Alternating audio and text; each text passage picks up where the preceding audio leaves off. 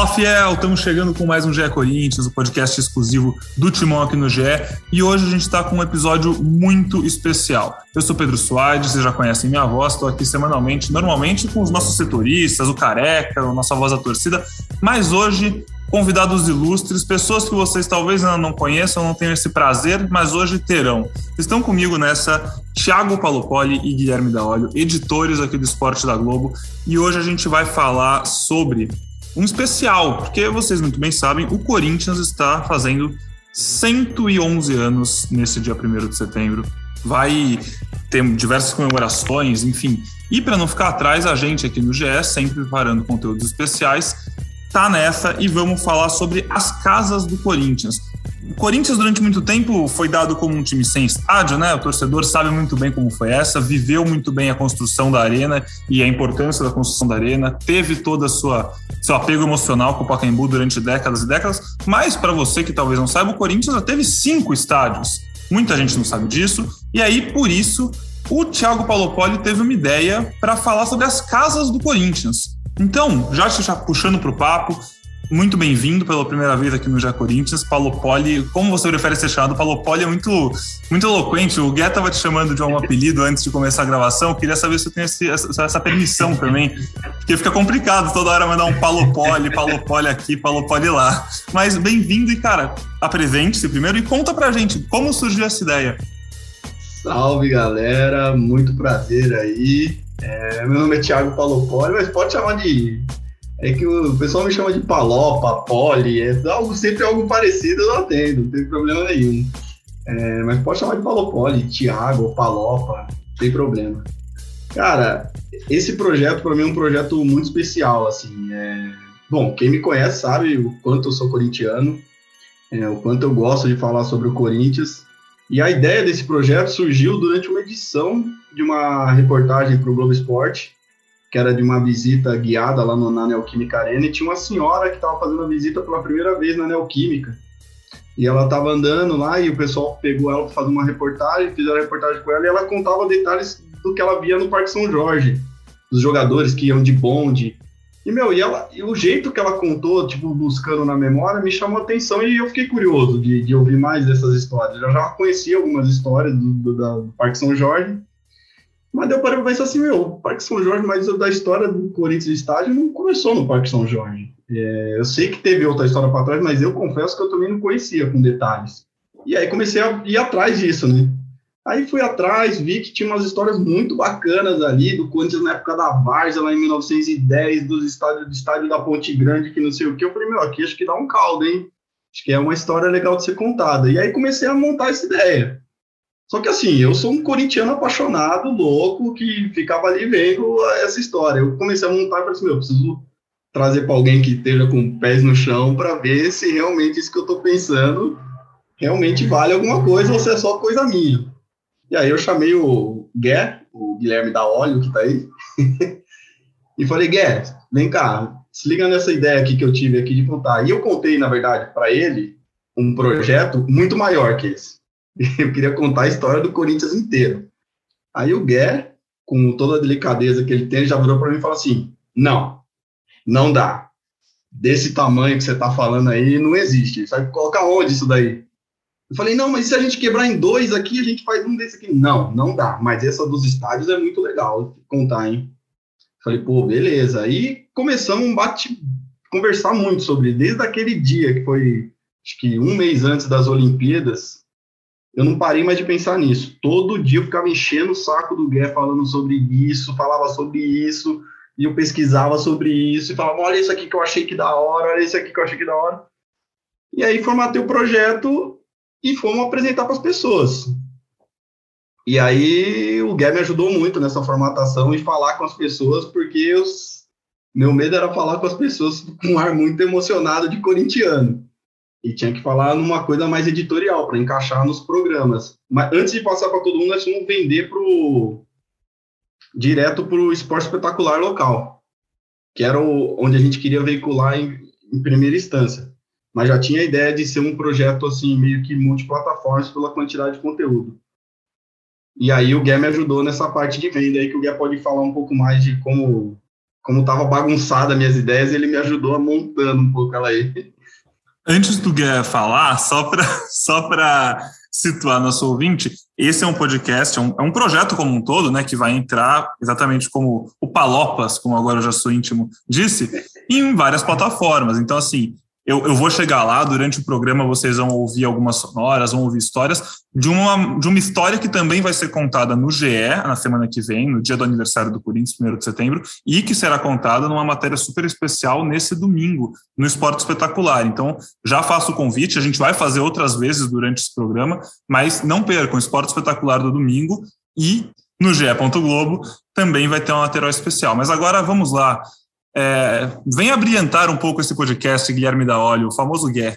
Salve, salve, Pedrão. Beleza? Prazer aí estar com vocês, toda a galera que está escutando aí. E, pô, cara, acho que o Palopa deu, deu o tom desse projeto lá atrás. É, ele realmente é um cara que é muito corintiano e sempre está discutindo e querendo ir atrás de história. E, e aí, acho que quando ele veio com essa ideia tão grandiosa, uma coisa tão grande, a minha primeira pergunta para ele, como um bom editor de texto, foi, mano, onde você quer colocar isso daí? Isso não cabe na TV Globo, velho. né? Porque a gente sabe que já tem produções especiais rolando no Globoplay, que todos os jornais da casa, falando em televisão, sem falar no, no site e no podcast, já tem muita coisa de Corinthians. Então, a gente precisava formatar um projeto que realmente fosse diferente, que atingisse um público maior e que a gente conseguisse vender ele para todas as plataformas, como, como o Palopa falou. E aí ele veio com essa ideia, né? A gente sentou, a gente pô, trabalha junto há muito tempo, também a gente tem essa, essa liberdade com o outro de falar e falar não, muito não. Eu falo mais do que ele, na verdade, mas é minha função. E aí, cara, a gente formatou, só que antes de contar qualquer coisa, assim, teve um grande um problema no meio aí, que foram as Olimpíadas, né? Porque eu fiquei no Rio de Janeiro, né, durante mais de 20 dias, durante a cobertura, ele aqui estava focado em outros jornais, também na cobertura olímpica, e o aniversário é agora dia 1, né? Então a gente estava com um tempo muito curto para fazer uma produção do tamanho e da qualidade que a gente queria e que a gente conseguiu fazer, né? Já adiantando aí que realmente ficou muito legal e do jeito que a gente queria, até superou nossas expectativas. Então a gente sentou, formatou essa, essa ideia junto, e o nosso grande desafio inicial assim foi roteirizar, cara, tudo isso antes dos Jogos Olímpicos para a galera tocar a gravação aqui, enquanto eu estava no Rio, e o Palopa dobrando, e a gente se desdobrando também para achar personagens, a galera da produção, todo mundo indo atrás. E a gente conseguiu formar essa equipe, conseguiu vender esse projeto, e, e, essa venda é sempre muito importante, né? Como, como o Palopa falou, porque a gente queria apresentar uma coisa que fosse legal para todo mundo. E a gente tem uma cabeça muito de televisão, então a gente teve pô, grandes ajudas do pessoal do site, do Ferrari, o Leandroca. É, aí depois entrou, entraram no projeto tanto o Marcelo Braga quanto a Ana Canhedo. E na parte de produção da TV, pô, a Carol Andrade e o Renan Vieira que tocaram tudo. A Carol também estava voltando da Eurocopa, então também estava numa correria diferente.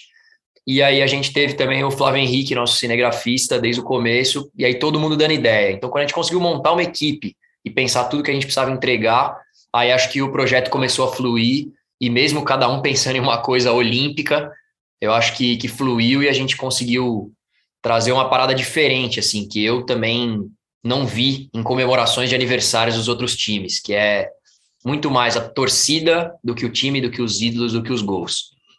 E assim nasceu, então, a, a Casa do Povo, é isso que chama, para apresentar oficialmente esse projeto.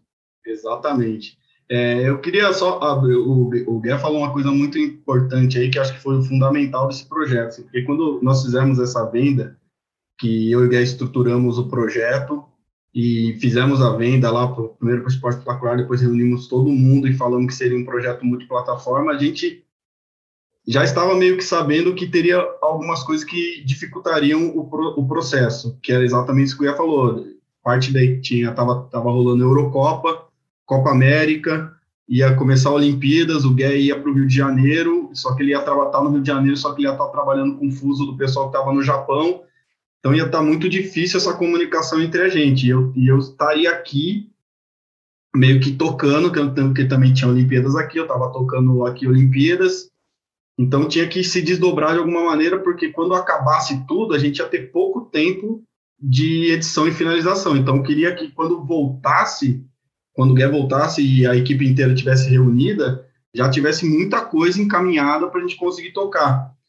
E aí o fundamental foi que a gente, que o Gué citou, foi que a gente conseguiu é, pré-roteirizar tudo antes, conseguimos reunir todo, toda a equipe antes, todo mundo, a produção, a Carol que estava longe, nós conversamos com ela, Carol, o Renan, o Flávio, é, o pessoal da arte, que é o Bruno Gabay e o Júlio Dubiela.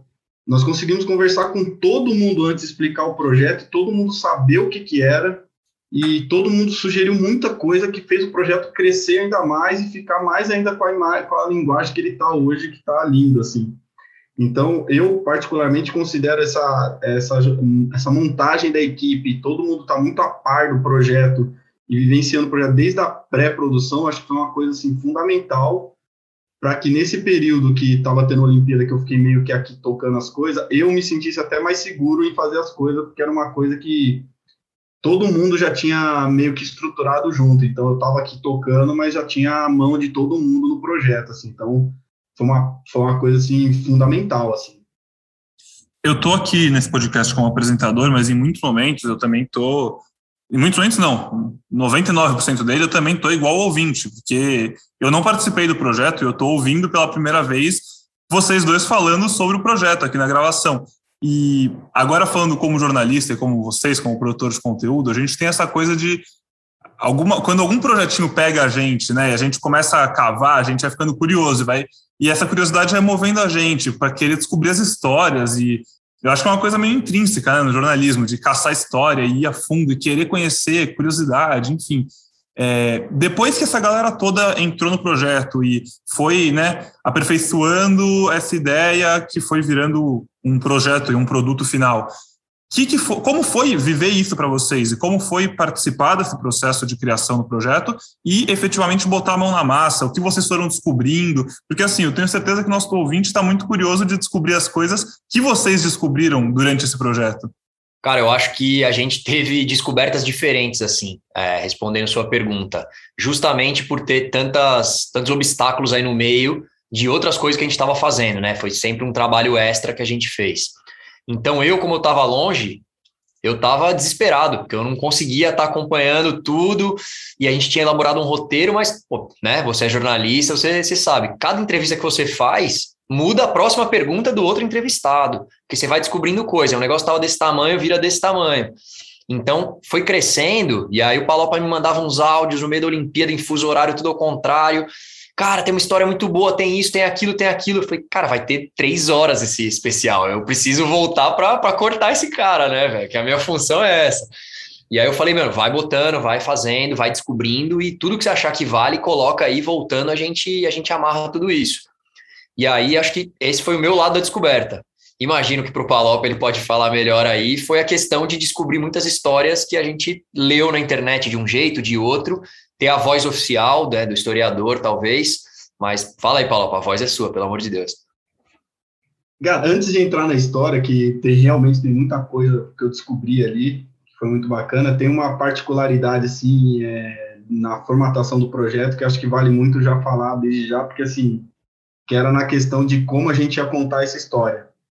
É, uma das dificuldades que, assim, os dois primeiros campos do Corinthians, que é o campo do Lenheiro e o estádio da Ponte Grande, eles não existem mais. O campo do Lenheiro era da Várzea e o Ponte Grande também era na, lá no onde é o Centro Esportivo Tietê hoje, não existe mais. Ponte Grande então, hoje é a, é a, Ponte das Bandeiras, né? Para quem mora em São Paulo. Isso, Ponte das Bandeiras ali do lado tem o Centro Esportivo Tietê, é ali dentro, é, é era ali dentro, tem até um tem até um, uma homenagem lá do, onde era o campo do Corinthians. E aí a ideia era, como que a gente vai contar isso? Porque a gente não tinha nem personagens daquela época, 1910, e como que a gente vai mostrar esse campo? E aí a gente começou, ah, não, dá para fazer sem off? Não, sem off não tem condições, tem que ter um narrador da história. Quem que vai ser o narrador da história? E começamos numa loucura de quem vai ser o narrador. Comecei a pensar, pensar, porque assim, o nome do projeto é a Casa do Povo. A ideia sempre foi colocar a torcida do Corinthians para falar, para mostrar esse DNA corintiano mesmo, do povo do povo ser dono do, do, do clube. E, e aí, precisava de uma voz forte, que falasse com o público. Pensamos em repórteres, pô, mas é uma coisa muito de torcedor, não sei se é legal colocar um repórter para falar uma coisa dessa, depois eles vão para estádio, acho que é uma coisa meio complicada para eles, assim, se expor dessa maneira. É um produto muito fechado para Corinthians. Não, vamos pegar um narrador externo, então quem vai ser? E fiquei pensando, pensando, daí que eu mandei pro pro Gué, mandei por WhatsApp, assim, Gué, o que, que você acha do Pericão? Daí o Gué na hora, assim, gosto muito. Daí eu falei, mano, vamos nessa. Só que eu não fazia ideia de como chegar a falar com o Pericão para pedir, não tinha noção disso, mas é, vamos nessa, vamos nessa, colocamos no projeto e vamos tocando. E fomos tocando todo o projeto sem saber se ele ia topar ou não. E aí, a parte de, da, da, aceitação do Pérez eu vou falar um pouco mais para frente.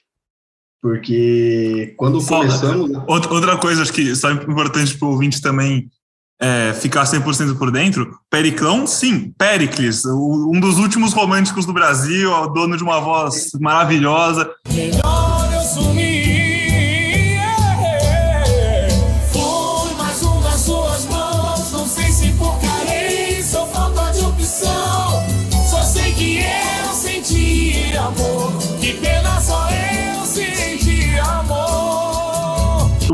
Péricles não é um Péricles dentro da Globo, que a gente é amigo, que a gente conhece. Não, é o Péricles. O Péricles. Péricles corintiano e que abraçou o projeto e que eu vou te falar, ouvimos muita história nos bastidores dele. deixa ele contar um dia aqui. Ó, vocês que já têm, vocês que já têm agora o contato com ele, convidem-o para um GE Corinthians, vocês vêm junto, a gente entrevista ele e conta esse monte de história, que o nosso ouvinte vai ficar muito feliz. Mas mas tem duração, não? Pode durar três horas? Porque ele Pode gosta ir embora. Falar, menino. A gente, a, gente fez, gosta, a gente fez um com o Serginho Groisman nessa pegada há mais ou menos um mês. Foi bem legal. E aí não tem limite. Aí é parte 1, um, parte 2, vai embora. Maravilha. Aí depois eu vou contar as particularidades da parte do Periclão aí para o pessoal estar tá sabendo. Foi bem, foi bem legal. Foi muito legal mesmo. Mas, assim, voltando ao que o Guedes tinha começado ali, falando das curiosidades, o que, que descobriu, assim, é, como o pessoal estava tudo longe na, durante a Olimpíada, o Gué estava no Rio de Janeiro, a Carol ainda estava na Eurocopa, estava fora, e o pessoal estava muito focado em Olimpíada aqui. É, quase todas as entrevistas eu saí para fazer. É uma coisa que, para mim, foi uma coisa muito desafiadora, assim, porque eu, raramente eu saio para uma externa para fazer entrevistar, então, pela Globo, eu nunca tinha saído, assim. Mas nesse caso era muito necessário, até porque tinha que dar andamento no projeto e as coisas estavam muito na minha cabeça ali. E aí, a primeira entrevista que nós fizemos foi com o Fernando, o historiador, que, que, vai, que conta a história do Corinthians. E aí eu lembro que nós chegamos ao parque, marcamos com ele lá no Parque São Jorge, no Memorial, marcamos, fizemos, conversamos. Quando ele começou a contar a história, meu, eu ficava encantado, que a história era cheia de detalhes, que cada história que ele contava, eu via mais mil histórias que poderia ser contada. Tanto que a entrevista dele é a mais longa de todas, tem quase duas horas a entrevista dele, ele conta com muito detalhe, ele fala muito bem, ele é um profundo, é, estuda muito a história do futebol como um todo, então as histórias dele tem muito detalhe. Aí eu começava, eu falei, caceta. Aí ele, ele falando, eu prestando atenção, eu ficava cacetada, como que eu vou colocar tudo isso agora?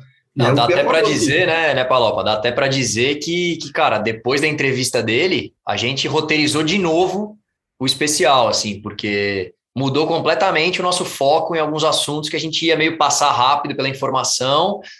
Cara, foi muita informação, muita informação, assim. Mas desculpa te interromper aí. Imagina, imagina, pode interromper todo momento. E aí, eu particularmente, assim, eu conhecia muita coisa da história, mas quando eu fui conversar, que eu fiz essa entrevista, eu percebi que eu não conhecia, na verdade, quase nada.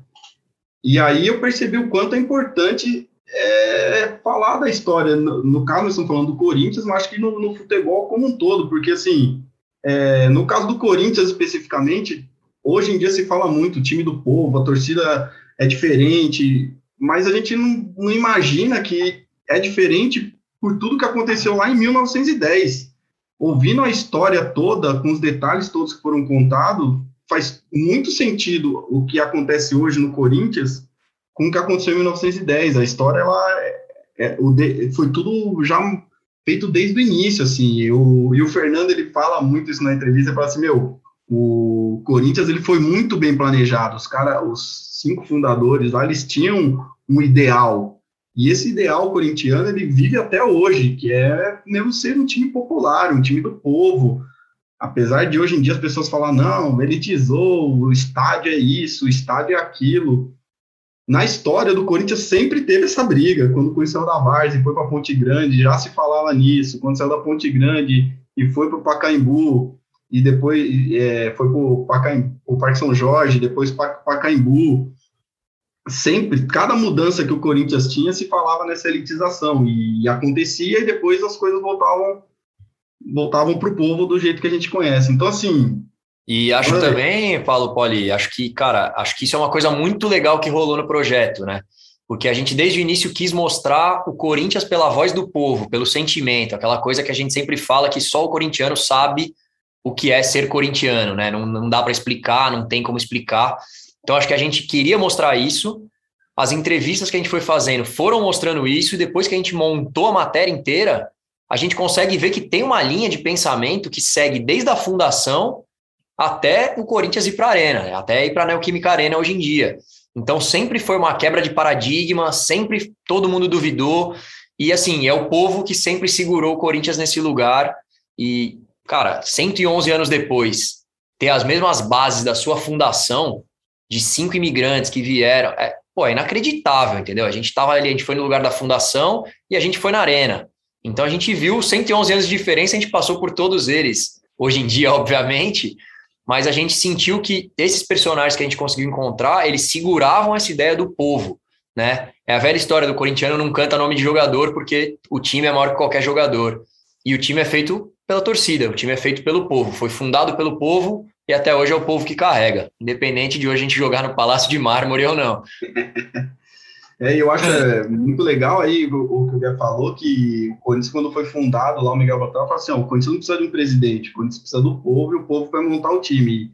E isso pegou, isso pegou muito, até na maneira do Corinthians administrar o clube, o futebol até hoje é meio que assim, se você é sócio do Corinthians, você pode subir lá na sala do presidente e falar com ele, é aberto. Então, isso, isso é uma coisa que está dentro da administração do Corinthians, assim. É, não sei como funciona em outros clubes, é, mas eu sei que no Corinthians é assim. E acho que, falando essa parte da fundação, acho que aqui é até uma deixa boa para colocar um trecho é. do Fernando falando sobre essa fundação do Corinthians, que ele explica um pouco, bem, um pouco como é que se deu esse momento.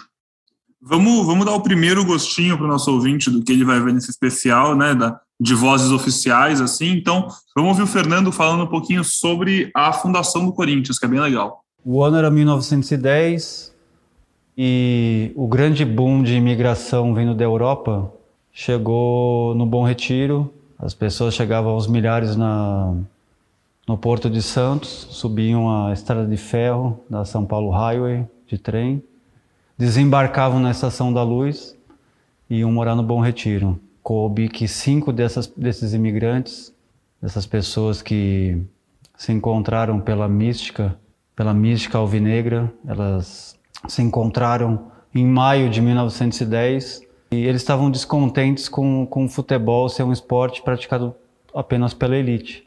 Eles disseminaram a ideia, a loucura de popularizar o futebol através de um clube, né, que não tinha nem nome o clube ainda. Porque de maio de 1910 até 5 de setembro de 1910 o clube não tinha nome. Ele tinha um ideal de popularizar o futebol, mas ninguém acreditava, era um sonho impossível.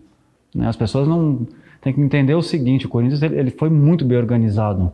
Ele não, ele, ele não veio do nada, ele foi talhado, ele nasceu para mudar a história do futebol. E o Campo do Lenheiro é o berço do Corinthians. Né? É, é, o Corinthians vem da terra, o Corinthians vem, vem da luz do lampião. O Corinthians não tem nada, só tem é, o sonho que, sonhado junto com outras centenas de pessoas, começou a ganhar força. Jogadores varzianos começaram a se juntar com o ideal corintianista, né? Naquela época era corintianista, não era nem corintiano. Bom, vocês ouviram aí um pouquinho do Fernando, vocês vão ouvir mais dele nesse podcast. E seguindo em ordem cronológica, se a gente falou agora da fundação do Corinthians, a gente vai falar de um lugar que foi muito perto da fundação, que é o Campo do Lenheiro, que foi o primeiro campo do Corinthians. Vocês com certeza falaram bastante sobre o campo do Lenheiro nessa produção, e agora eu quero ouvir de vocês, porque eu imagino o campo do Lenheiro e depois a gente vai falar sobre o estádio da Ponte Grande são os dois que os próprios torcedores do Corinthians menos conhecem. Como, como o Palopa, como torcedor do Corinthians mesmo se surpreendeu ao estudar e conhecer mais, muitos dos nossos ouvintes talvez só saibam do nome desses dois, né? Então vamos começar falando um pouco sobre o campo do Lenheiro. Então, cara, o campo do Lenheiro é, é muito engraçado pensar nele hoje em dia, né? A gente até teve uma surpresa quando a gente foi buscar exatamente o endereço. Ele é muito perto do marco da fundação do Corinthians, ali no Bom Retiro, né? Zona norte de São Paulo, para quem é daqui. Cara, hoje é uma região tomada por lojas, né? Ali na, nas proximidades da, da rua Zé Paulino. Quem é daqui de São Paulo vai, vai conhecer. E você não, não é capaz de imaginar que ali tinha um campo de futebol, né? Claro, não era um campo nas dimensões do que a gente está é, acostumado a ver hoje em dia, e nem de campos pequenos de hoje em dia. Era um campo de várzea mesmo, né? E porque lá eram só fábricas, era um bairro só de fábricas, e os imigrantes chegavam ali por quê? Porque eles chegavam em Santos, no Porto de Santos, e pegavam o trem até a Estação da Luz, que é ali próximo ao Bom Retiro também, em São Paulo. E aí eles começaram a se juntar, começaram a bater uma bola, tinha um campo ali, e o campo do Lenheiro foi o campo, o primeiro campo oficial do Corinthians, foi a primeira casa do povo. E, e, esse campo foi logo depois da fundação, nos primeiros dias em 1910. E aí é, é engraçado as coisas que a gente foi descobrindo, porque assim, os mesmos caras que fundaram eram os mesmos caras que jogavam pelo time, eram os mesmos caras que as mulheres lavavam as roupas e, e bordavam os primeiros emblemas. E então tá tudo muito conectado, ainda era um futebol muito amador. Mas foi ali que o Corinthians já ganhou essa força de time do povo, que aceitava qualquer um. Essa foi a grande diferença do Corinthians no início né, que aceitava todo mundo. Se quer vir jogar bola com a gente? Pode vir. Né? Então todo mundo vinha, todo mundo torcia. Não vou falar que tinha os churrascos de hoje em dia depois da pelada, mas alguma coisa ali eles faziam que unia esse povo. Então, do Bom Retiro, logo ele se espalhou. Né? Então, esse primeiro campo teve essa função social muito importante. É muito legal é, dessa história do campo do Lenheiro, assim, é porque assim é, a gente está contando a história do Corinthians, claro, mas o futebol não começou ali com o Corinthians ali. A verdade é que o futebol de várzea já era muito forte na cidade de São Paulo, já rolava, já tinham grandes times da várzea. Só que isso foi uma coisa que eu descobri também entrevistando, que o Fernando falou, que o futebol, na época, ele era um esporte praticado muito pela elite. É, o, o povão mesmo, pobre, era meio que proibido de jogar nas grandes ligas que tinha na época. Então, o futebol de várzea era onde os operários jogavam ali, mas era uma coisa assim muito era até proibido, assim, não era permitido esse tipo de, de, futebol, assim. E aí, quando esses cinco imigrantes fundaram o Corinthians, a ideia deles era popularizar o futebol, era fazer que, que, que o futebol não fosse um esporte de elite, fosse um esporte do povo. E aí eles fundaram o Corinthians, é, pegaram esse campo do Lenheiro, que é perto ali da fundação, como o Gué falou, e começaram a jogar lá. E aí é muito isso que o Guilherme falou mesmo, assim, é, era um futebol, assim, não tinha é, esse glamour que tem hoje em dia, eram as esposas que lavavam as roupas, a esposa de a esposa do, de um dos fundadores que bordou o emblema do Corinthians na primeira camisa. Então era um, foi, um, foi uma época assim. É, é, é difícil imaginar o futebol como ele é hoje do, da maneira como ele começou. É um time de Varsa que hoje é o Corinthians bicampeão do mundo, assim, é uma coisa assim, você ouve, você vê a história e fala assim, era muito improvável que isso acontecia, mas como diz o historiador, o Corinthians ele é o clube do impossível. Tudo o Corinthians já nasceu como uma revolução popular, né? Exatamente. É, o, o, próprio Fernando, nessas entrevistas que vocês fizeram, fala que realmente o Corinthians surgiu apenas com cinco pessoas ao redor de um lampião, assim, não, não tinha nada além disso. E é muito louco a gente ver isso realmente, né? Estudar a fundo e entrar e entender que não é isso não é lenda urbana, não é a história de pescador que foi passando, assim, é a verdade, é a história do Corinthians. E... É, são cinco imigrantes em torno de um lampião e em torno de um ideal, né? Eu acho que é sempre importante falar que esse Sim. ideal que eles que eles se uniram por isso tá aí até hoje, né? Acho que isso é sempre fundamental marcar na história do Corinthians aí. Exatamente, eu acho que eu acho que isso que a gente tem que que é o que acho que inclusive é a, é a premissa do nosso projeto, que é deixar isso muito claro. Esse ideal corintiano que foi feito lá na fundação, ele ainda está presente no, no clube, no torcedor até hoje. Então, e, e isso é muito legal. E O Fernando ele contou, contou legal para a gente como que é essa história do, do, do, campo do Lenheiro. Ele contou com mais detalhes como é que o que era esse campo, como é que foi. Dá para a gente ouvir aí um trechinho dele. O campo do Lenheiro era um terreno né, que ficava entre a Rua José Paulino e, o, e a Ribeira de Lima. Era um terreno de um lenhador, né, que ele usava para o trabalho. O Miguel Batalha e o, uh, e o Alexandre Manhane, eles alugaram esse campo antes da fundação do clube. Né? Então o clube já tinha um local para treinar. Os primeiros treinos do Corinthians foram no Lenheiro. E o Lenheiro ele, ele, ele, ele foi capinado pelos, pelas pessoas que fundaram o Corinthians. Capinaram, aplainaram, é, fizeram um mutirão. Então o Corinthians, quando ele foi fundado, ele já tinha o Bom Retiro inteiro torcendo por ele. Né? E quando o Corinthians, dia 5 de setembro, se, se oficializou o nome, dobrou a torcida, porque o Braz inteiro já torcia por ele. O, as fábricas, os bairros operários já estavam junto com o Clube do Povo. Então o Corinthians ele é, ele é um fenômeno sociológico indescritível. E quanto mais o Corinthians vencia na várzea, mais a torcida apoiava o clube, mais essa loucura se espalhava pela cidade. Muitos que eram contra o Corinthians começaram a simpatizar com o clube. Só que ninguém imaginava que um dia essa ousadia poderia dar certo. Né? Todo mundo achava que o Corinthians ia durar um inverno. Bom, e depois do campo do Lanheiro, com o passar do tempo, o campo do Lanheiro foi ficando pequeno para o Corinthians. Né? O Corinthians foi crescendo, ainda em uma proporção completamente inimaginável hoje, ainda como um clube que surgiu do nada e jogava num campo de várzea, enfim, e foi crescendo, e aí a gente viu a chegada do estádio da Ponte Grande. A gente viu, eu digo, que vocês viram e estudaram, a gente não sabe praticamente nada do estádio da, Campo, da Ponte Grande, que, como eu disse mais cedo, para você que mora em São Paulo e quiser se focalizar, fica ali onde é a Ponte das, das Bandeiras hoje. É, e aí, nessa história do estádio da Ponte Grande, o que, que vocês viram, o que, que marcou vocês nesse processo de bastidores, de produção do especial, ao falar sobre o estádio da Ponte Grande? Cara, na Ponte Grande, é exatamente o que você falou, Pedrão. É, o Corinthians cresceu muito, muito, muito rápido, começou a angariar gente de toda a cidade, né? Então ficou pequeno o campo do Lenheiro, precisava realmente construir um estádio. E aí também entra aquela história do Corinthians é o mesmo desde a sua fundação, os caras falaram: bom, a gente precisa fazer alguma coisa. Aí já tinham algumas pessoas é, do meio político, alguns intelectuais que já olhavam para o Corinthians de um jeito diferente e gostavam dos ideais da fundação. E junto a eles, o Corinthians conseguiu arrendar um terreno da prefeitura, que é ali onde você falou, onde é hoje o clube, o clube Tietê, o Centro Esportivo Tietê, ao lado da Ponte das Bandeiras, também no Bom Retiro, em São Paulo.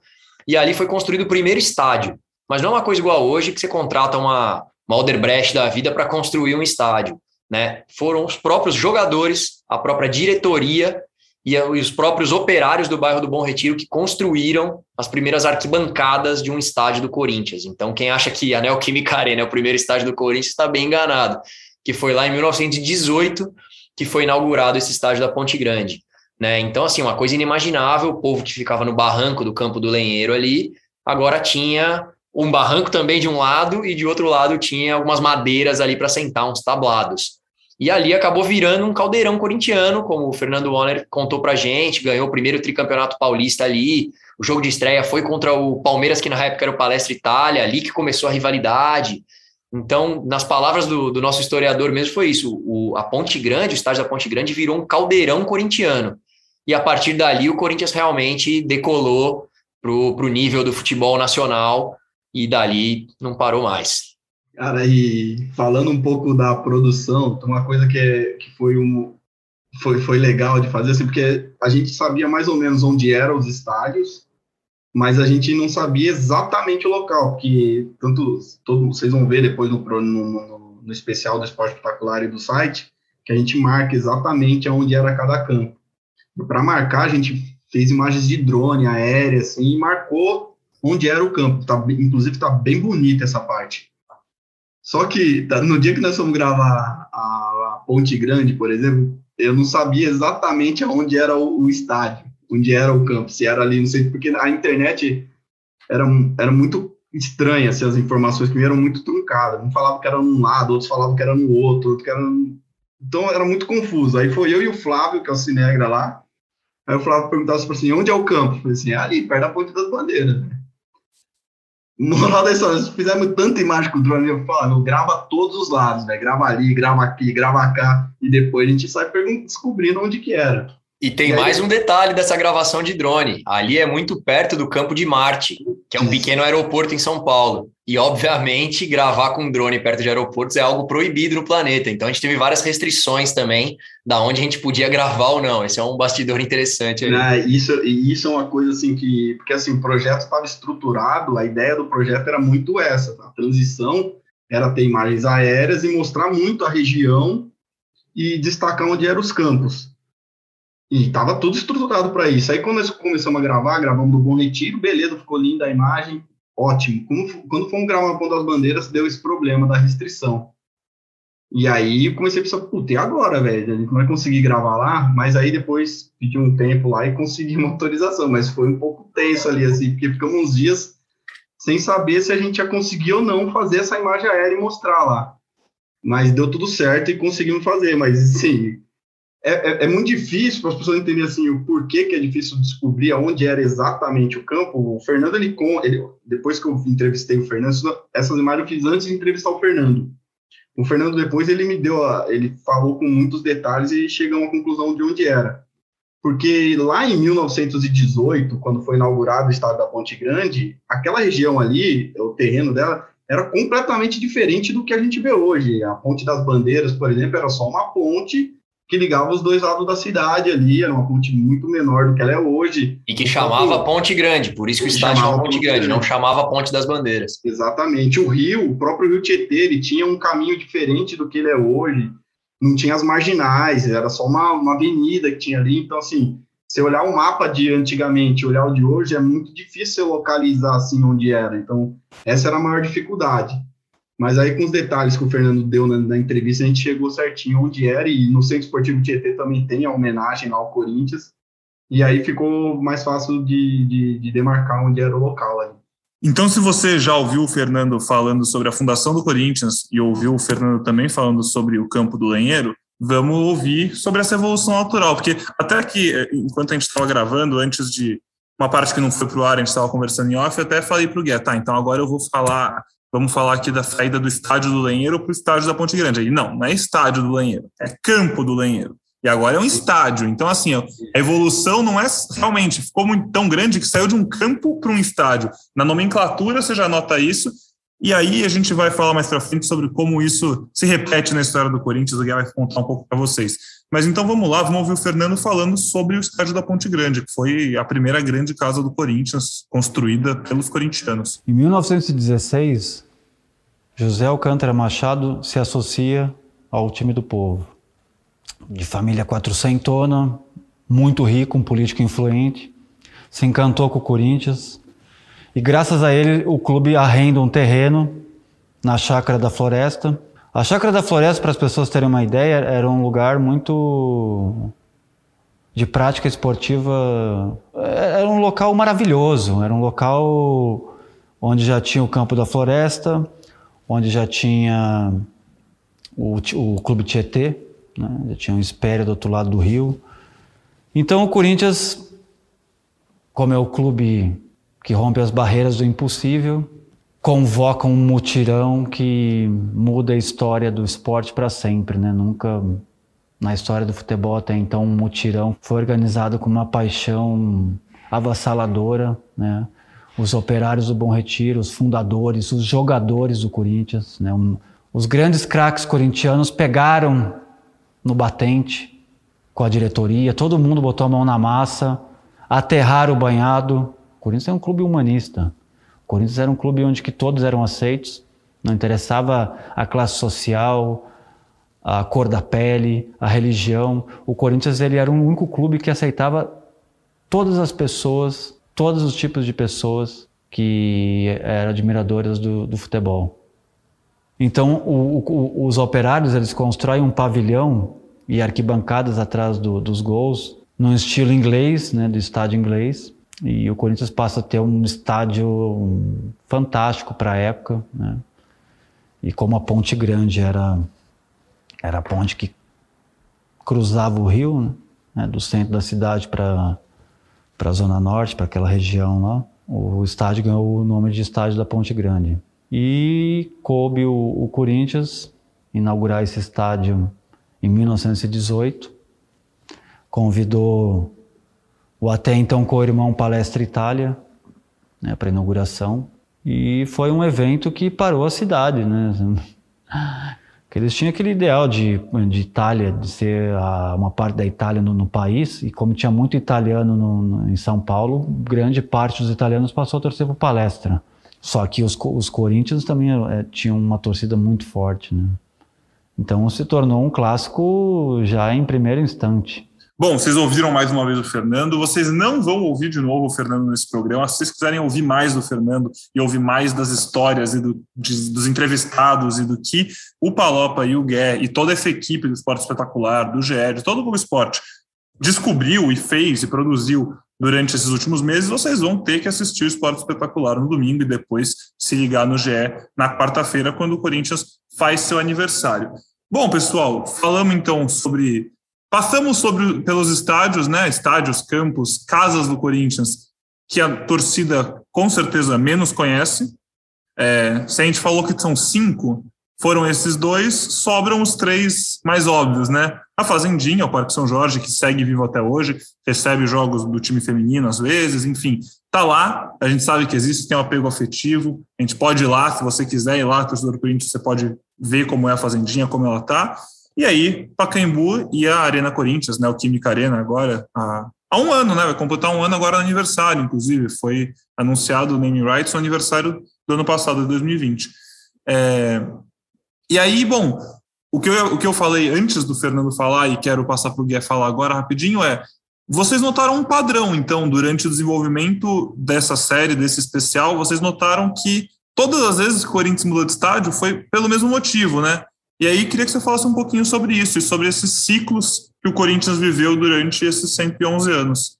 É exatamente isso, cara. É, o que a gente foi notando, é, não só do historiador, mas dos personagens que foram aparecendo na nossa frente, das pessoas que a gente foi conhecendo, encontrando e aprendendo e absorvendo, foi exatamente isso, que o Corinthians sempre estava em algum lugar, né? Estava no campo do lenheiro, aí o Corinthians ficou muito grande.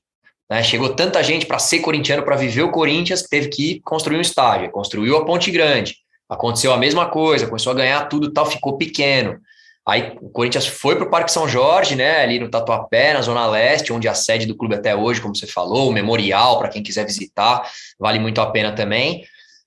A Fazendinha hoje, para quem tem a Neoquímica Arena, fala, pô, aquilo não é possível que aquilo fosse de um tamanho. Mas lá em 1928 era gigante, aquilo foi muito grande para o Corinthians. Aí, pô, 1940 foi para o Pacaembu pelo mesmo motivo.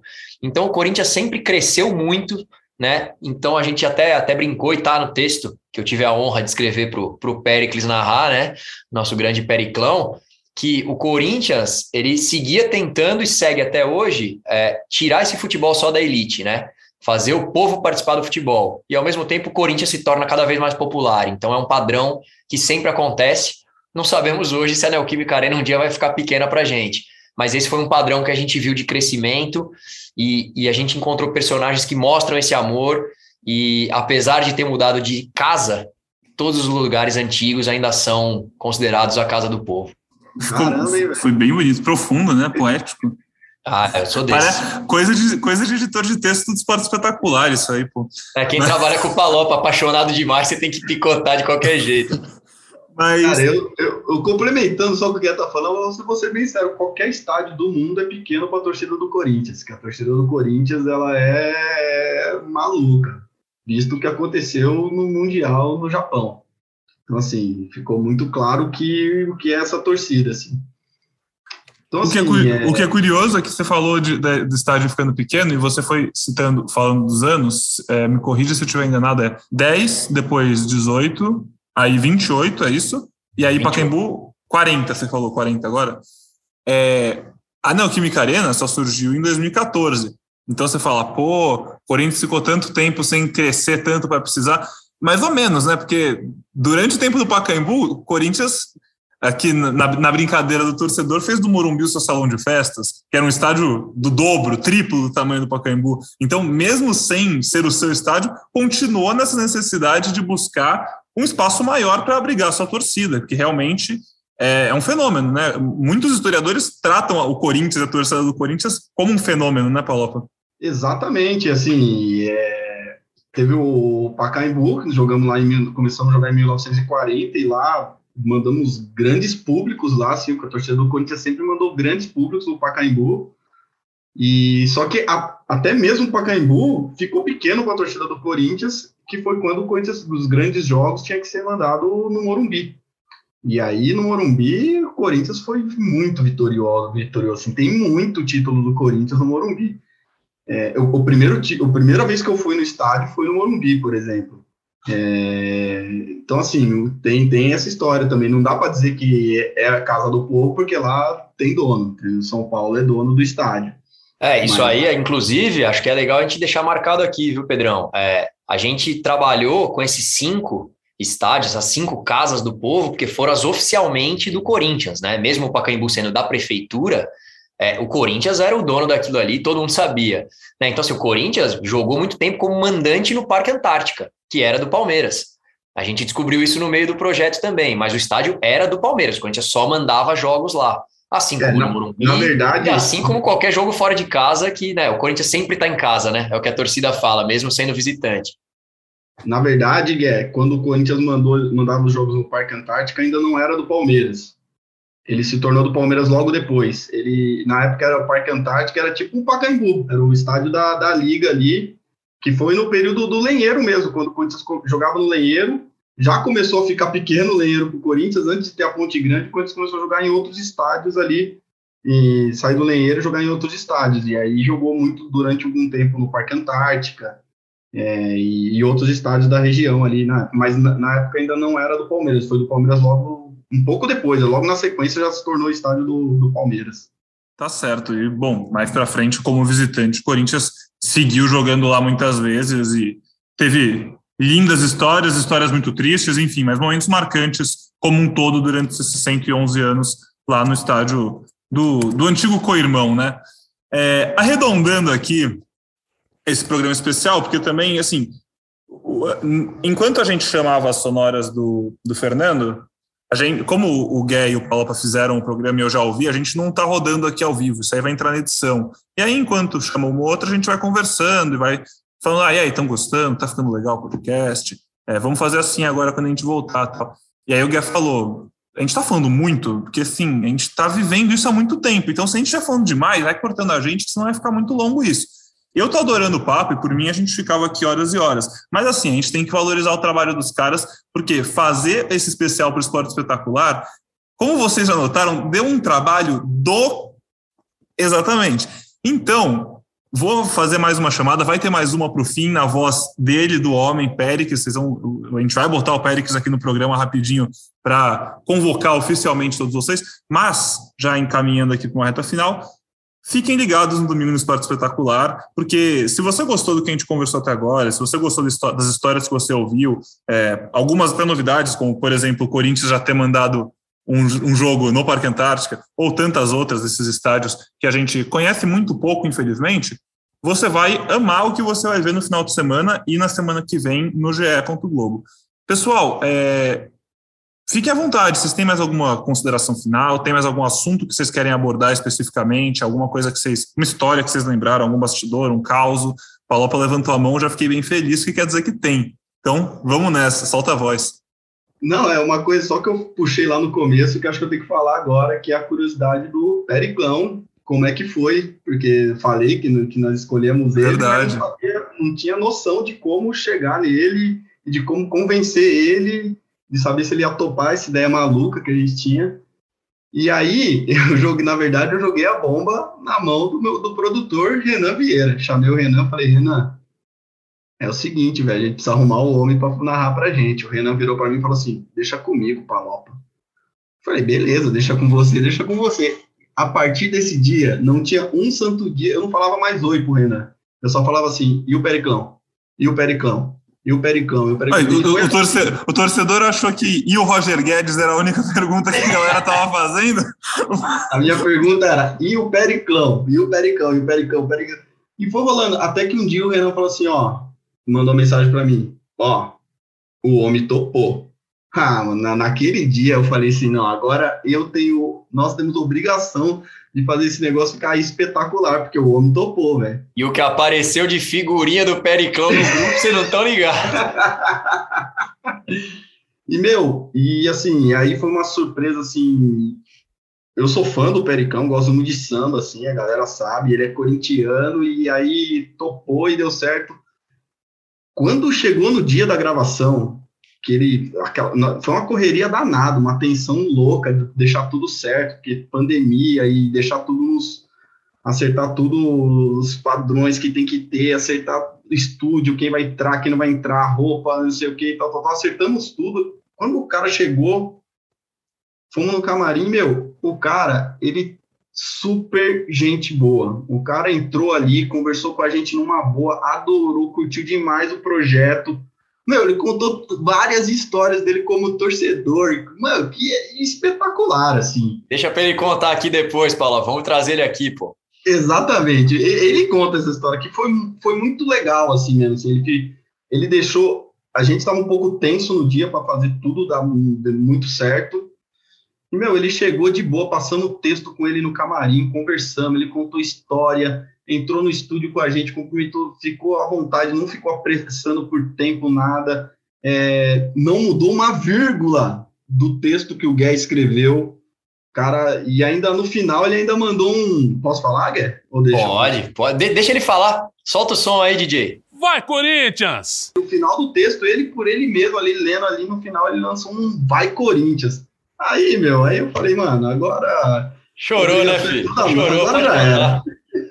Aí você, Cara, quando, então... quando, você vê o filho nascer, né? Ficou tanto tempo na cabeça, virou madrugada pensando. Quando nasce é emocionante. Cara, e também, Pedrão, é, na verdade, assim, lógico que ver o filho nascer é sempre legal e a gente faz muita matéria. Todo dia a gente vê alguns filhos nascerem, né?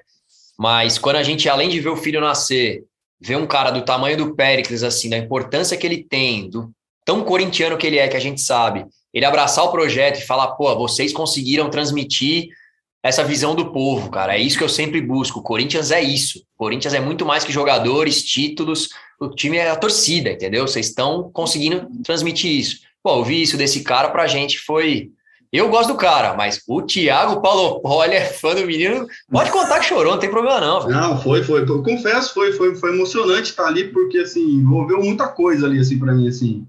É, eu até fiz uma publicação no, no meu Instagram, né, falando assim que, meu, na, aquela, aquele dia de gravação envolveu muita coisa, assim, que me deixava feliz, assim, eu estava produzindo com os meus amigos, uma vibe muito boa da equipe, é, falando Corinthians, no meu trabalho, e tava o Pericão ali, cara, então, assim, era muita coisa, assim, bacana num dia, assim, que realmente me fez muito feliz, assim, e foi, foi muito legal, foi um dia muito legal, assim mesmo, ele ter abraçado o projeto, e porque, assim, uma coisa que a gente não falou lá no começo, assim, que acho que é legal frisar, o Péricles, ele foi escolhido por nós, não só por ele ser corintiano e por, por eu ser fã dele, é porque a gente queria uma pessoa que falasse muito bem com o povo, uma pessoa que, que, que quando falasse, o povo se identificasse. E o Pericão, ele tem essa, ele, ele, ele se comunica muito bem com o povo, assim, então acho que foi uma, foi uma coisa que casou muito bem, assim, tanto que todo mundo, quando a gente falava assim, ó, quem vai narrar o doc pra gente é o Pericão, todo mundo já mudava a feição, assim, falava assim, pô, o Pericão é o Pericão. Então, assim, cara, foi, foi muito legal, assim, ter ele no projeto, e realmente ele entrou no projeto de verdade, assim, ele narrou no dia, participou com a gente, contou história, meu, foi, um dia muito bacana. Ai, Paulo, se você se emocionou, tenho certeza que muita gente vai se emocionar no sofá de casa nesse final de semana, certeza absoluta, assim, porque agora falando como admirador do trabalho de vocês e das coisas que vocês fazem no esporte espetacular, trabalho impecável. Então, tenho certeza que mais um será entregue em altíssimo nível. É, muito obrigado, gente. Obrigado mesmo por terem vindo aqui no Jé Corinthians. Ah, tenho certeza que nosso ouvinte adorou.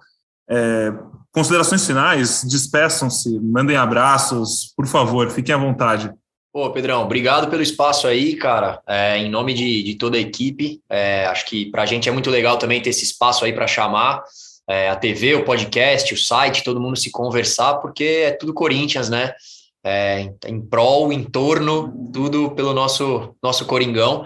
Então vou rapidamente só pedir espaço aí para falar o nome da equipe, cara, porque a galera ralou bastante nesses últimos tempos aí. Então é isso, né? A nossa narração do grande Periclão, o roteiro e a edição, eu aqui, Guilherme da Olho e Thiago Paulo Poli, as imagens, fotografia, direção de fotografia do grandioso Flávio Henrique, produção aí da Carol Andrade, do Renan Vieira, também do Thiago Paulo Poli, do Vicente Lomona, com nosso querido Montanha, e aí do site a galera Ana Canhedo e Marcelo Braga ajudando muito a gente. É, arte do Bruno Gabay e do Júlio do Biela, monstros, deram outra cara para o projeto também. Eduardo, o Eduardo Bianchi na produção de tecnologia ajudou muito. Toda a galera do apoio técnico, pô, Alexandre, André, o Fábio, o Marcos, Tiagão, os dois Renans e o Fábio Lúcio do Acervo também, que achou um monte de imagem legal pra gente. Cara, espero que vocês gostem. É, pô, curtam, assistam, vejam no Esporte Espetacular, depois no Globoplay, vejam o especial do site dia 1, tem muita coisa legal aí pra galera corintiana. E vamos que vamos. Obrigado, Thiago Palopoli, por me convidar e acreditar em mim desde o começo. Acho que eu estraguei um pouquinho, falei alguns nãos, mas no final acho que deu certo. Tamo junto, rapaziada. Brigadão mesmo. É isso, é isso tudo que o Gué falou aí. Eu agradeço muito a toda a equipe. O Gué às vezes ficava puxando a minha orelha quando estava no assim, esse projeto é seu, é seu projeto. E eu nunca, eu nunca encarei como um projeto meu. Ele sabe disso. Eu brigava até com ele toda hora. Ele assim, não é meu, o projeto é de todo mundo. Eu tive a ideia, mas o projeto é de toda a equipe. Então, assim, eu acho, eu estou muito feliz com o resultado final. É, com essa galera que ralou pra caramba, a gente queria fazer algo diferente e sabia que isso ia ter, ter que ter dedicação e esforço a mais de todo mundo, por N motivos, do que da, da dinâmica do dia a dia de cada um, e todo mundo topou muito o projeto, em nenhum momento ninguém falou não vai dar, não vai dar, não vai dar, a gente tenta. Inclusive, quem abriu espaço no programa Tiago Macedo. Exato. Eu vou falar que ele não é corintiano, não vou falar mais nada, deixa rolar. é, foi uma... Exatamente. O Macedo foi o primeiro que a gente vendeu o projeto, na hora ele topou, porque ele gostou da ideia, ele abriu o espaço, então assim, é... cara, eu tenho muito que agradecer a essa galera, assim, porque eu vendi a ideia, mas eu tinha certeza que sozinho eu não conseguiria nem sair de, do papel com aquilo, eu precisava da, do pessoal junto comigo, para pensar, formatar, produzir e finalizar. Então, assim, a galera tá de parabéns, um projeto lindo que acho que vocês vão curtir aí. Perfeito. Bom, como vocês ouviram, um trabalho feito em dezenas de mãos, dezenas de mãos extremamente qualificadas, que com certeza fizeram um produto sensacional que vocês vão ter o prazer de logo, logo ver. É, a gente vai ficando por aqui nesse episódio. De novo, como sempre, agradeço sua companhia, ouvinte, sua audiência, sempre fundamental. A gente faz isso para você. Esse episódio, cara, é um episódio muito legal, um episódio diferente para renovar o seu corintianismo, se conectar com as raízes da história do seu time, conhecer histórias que talvez você não conhecia que são importantes para o Corinthians e para o futebol brasileiro como um todo. É, você vai ouvir muito mais disso, vai saber muito mais disso. E como é um programa especial, eu vou, eu vou me despedir agora e vou deixar a última voz do programa ser a do homem para fazer o convite oficial para vocês. Então, até a próxima. Próximo podcast a gente vai voltar falando de Roger Guedes, William, sei lá o quê. Hoje a gente está respirando para falar sobre as casas do Corinthians. E com vocês o convite oficial de Péricles. Até a próxima. Fala, minha gente, aqui é o Pericles e é o seguinte, hein? O Corinthians está comemorando 111 anos. E eu vou contar para vocês a história de todas as casas do time do povo. É domingo no Esporte Espetacular. Vai, Corinthians!